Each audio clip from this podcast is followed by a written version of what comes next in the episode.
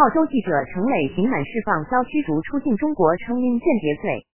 十月十二日，据法广报道，中国释放了因涉嫌泄露国家机密而被拘三年多的一名澳大利亚籍记者。此举消除了导致澳大利亚这个美国亲密的盟友与中国之间关系紧张的一个关键刺激因素。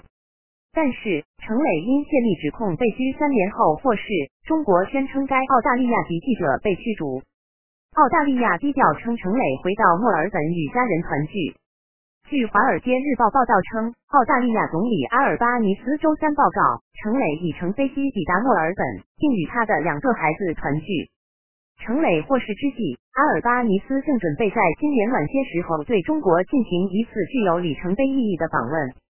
程磊曾担任中国官方媒体的英语电视新闻频道的主播。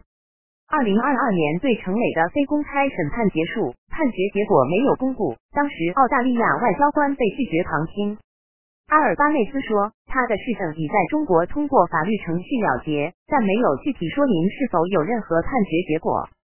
阿尔巴尼斯称，这是澳大利亚政府长期以来一直在寻求的结果。他的回归将受到热烈欢迎，不仅受到他的家人和朋友的欢迎，而且受到所有澳大利亚人的欢迎。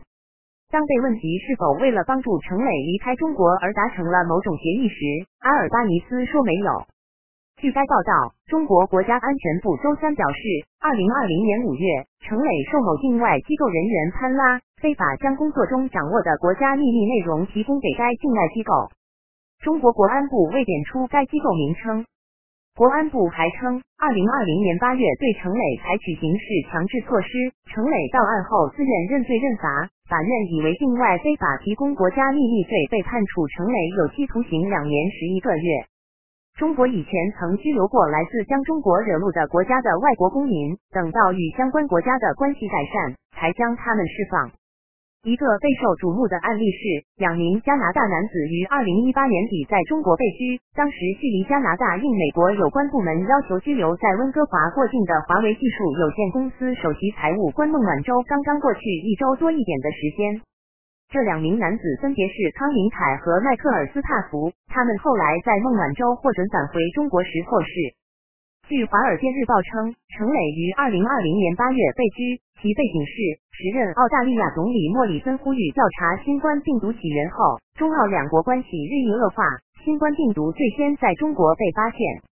中国随后针对进口自澳大利亚的多种商品加征关税，并施加其他限制，其中包括煤炭、大麦。葡萄酒和龙虾，中国是澳大利亚的最大贸易伙伴，也是给澳大利亚带来丰厚利润的铁矿石的一大买家。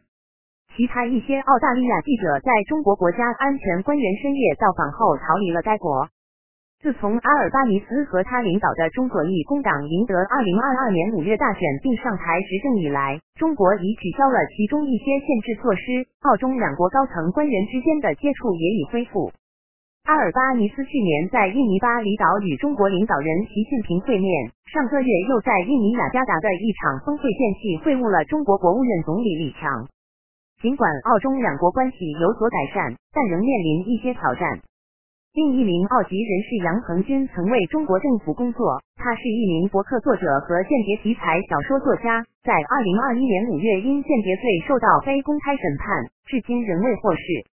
阿尔巴尼斯说，澳大利亚政府将继续为杨恒新的权利和福祉发声支持。时刻新闻编辑播报。